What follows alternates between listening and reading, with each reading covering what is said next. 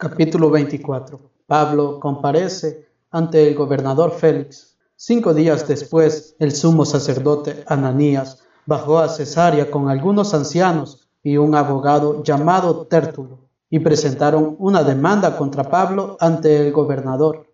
Fue llamado Pablo, y Tértulo empezó su acusación. Excelentísimo Félix, gozamos de gran paz gracias a ti y las reformas que supiste promover para bien de esta nación. Todo esto lo reconocemos de mil maneras y en cualquier lugar, y te estamos plenamente agradecidos. Pero no quisiera abusar más de tu tiempo, y solamente te ruego nos escuches un momento con tu acostumbrada comprensión. Nos consta que este hombre es peor que la peste. Crea divisiones entre los judíos de todo el mundo, y es un dirigente de la secta de los nazarenos Incluso intentaba profanar el templo cuando lo tomamos preso. Queríamos juzgarlo según nuestra ley, pero el comandante, Licias, intervino en forma muy violenta y nos obligó a soltarlo. Luego declaró que sus acusadores tenían que presentarse ante ti. Si tú lo interrogas, podrás comprobar todas las cosas de que lo acusamos. Los judíos lo apoyaron, afirmando que realmente las cosas eran así. Entonces el gobernador dio la palabra a Pablo, que contestó, sé que has administrado esta nación durante muchos años, y esto me hace sentir muy confiado para exponer mi defensa. Tú mismo podrás comprobar que no hace más de doce días que subí a Jerusalén en peregrinación, y que nadie me sorprendió discutiendo en el templo o alborotando a la gente, ni en las sinagogas ni en la ciudad de modo que no pueden probar los cargos de que ahora me acusan. Pero sí admito ante ti que sirvo al Dios de nuestros padres según nuestro camino, que ellos llaman secta.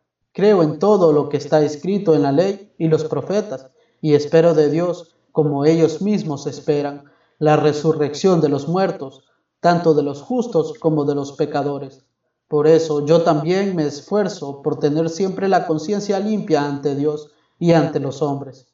Después de muchos años, he vuelto a traer ayuda a los de mi nación y a ofrecer sacrificios. Y esta es la razón por la que me encontraron en el templo.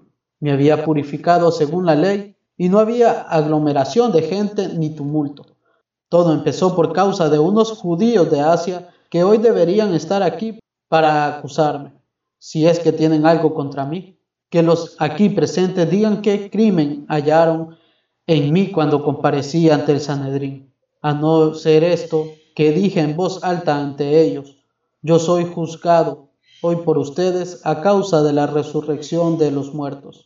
Félix, que estaba bien informado sobre el camino, postergó el caso con estas palabras. Cuando baje el comandante Licias, resolveré este caso. Dio instrucciones al oficial para que vigilara a Pablo, pero dejándole cierta libertad sin impedir a los suyos que lo atendieran. Algunos días después vino Félix con su esposa Drusila, que era judía. Mandó llamar a Pablo y lo dejó hablar de la fe en Cristo. Pero cuando habló de la justicia, del dominio de los instintos y del juicio futuro, Félix se asustó y le dijo, por ahora puedes irte, te llamaré en otra oportunidad. Félix tenía esperanza de que Pablo le ofreciera dinero, y por eso lo llamaba a menudo para conversar con él. Pasaron así dos años. Entonces Félix fue reemplazado por Porcio Festo, y como quería quedar bien con los judíos, dejó a Pablo preso.